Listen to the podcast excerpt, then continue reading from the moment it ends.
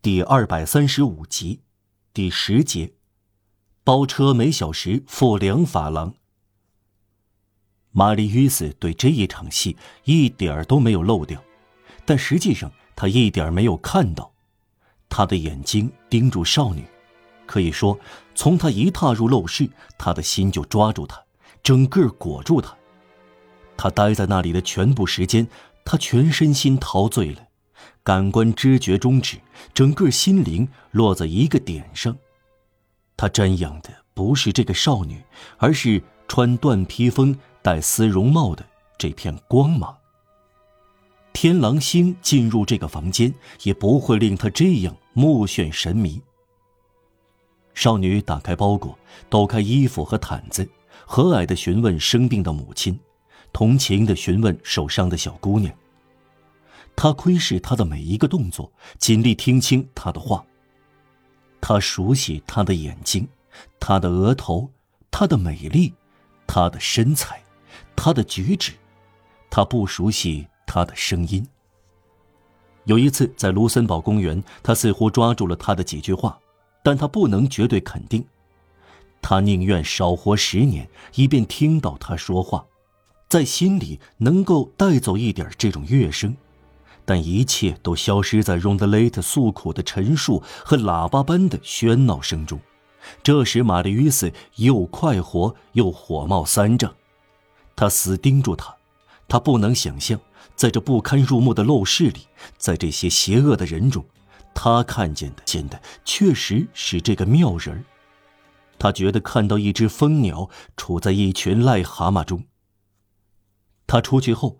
他只有一个想法，就是跟随他，追踪不放，直到知道他住在哪里才离开他。这样奇迹般又找到他，至少不能再失去他。他从五斗柜上跳下来，拿上帽子。正当他伸手拉锁舌就要出去时，转念一想，又停了下来。走廊很长，楼梯笔直，荣德雷特喋喋不休。白发先生大概还没有上车。要是他返回走廊，或者返回楼梯，或者就在门口，便会看到他。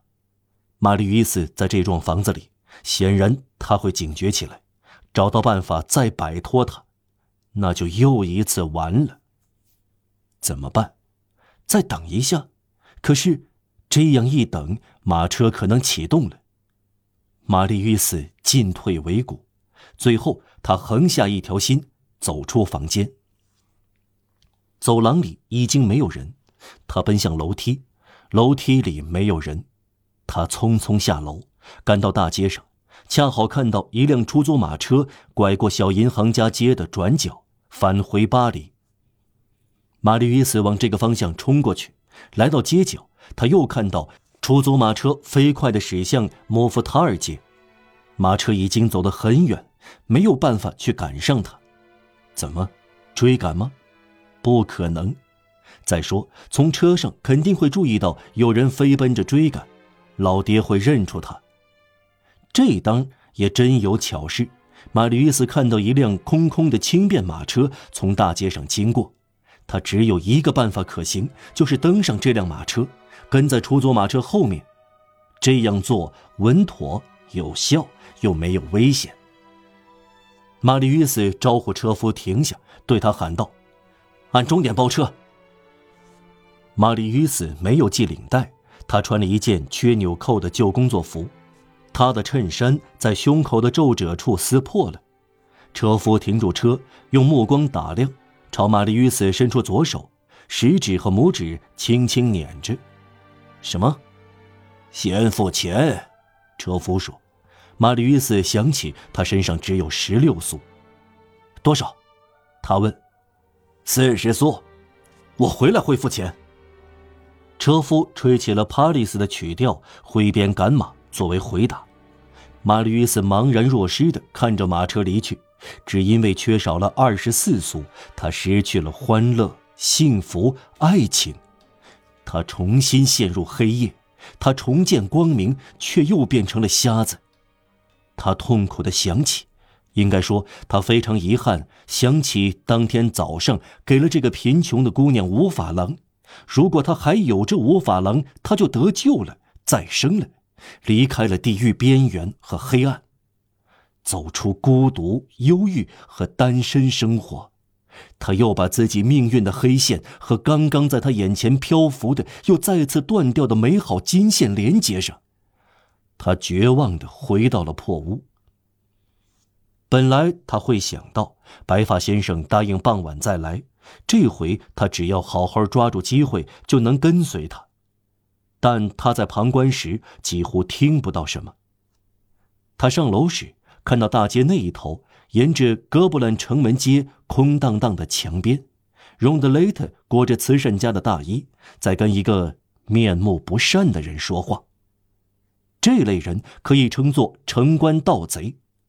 这类人面目可疑，滔滔不绝的话靠不住，看来思想邪恶，往往白天睡觉，这令人猜想他们在夜里活动。这两个人在飘舞的雪中伫立着谈话，结成一伙警察准定会注意到，但玛丽·与斯几乎不加注意。不管他多么黯然的另有所思，他还是禁不住想。荣德雷特与之说话的那个城关盗贼，酷似一个叫彭晓的别号“青春哥”比格尔纳伊的人。库菲拉克有一次曾经指给他看过，这家伙在街区里被当作相当危险的夜行客。在上一章，读者已经见过这个人的名字，这个彭晓，别号“青春哥”或比格尔纳伊，后来出现在好几个罪案中，成为有名的歹徒。当时他只是一个小有名气的歹徒，今天他在强盗中成为传奇人物。他在其支配地位的末期创立了新派。晚上夜幕降临时，正当团伙聚集，互相低声说话时，在狮子沟的福斯监狱里，囚犯都在谈论他。在这个监狱里，巡逻道下面有一条排粪便的阴沟。一八四三年，有三十个囚犯在大白天从这里逃走，在粪坑盖板的上面，可以看到他的名字彭晓，是他有一次越狱前大胆地刻在了巡逻道的墙上的。一八三二年，警察已经在监视他，但他还没有真正出道。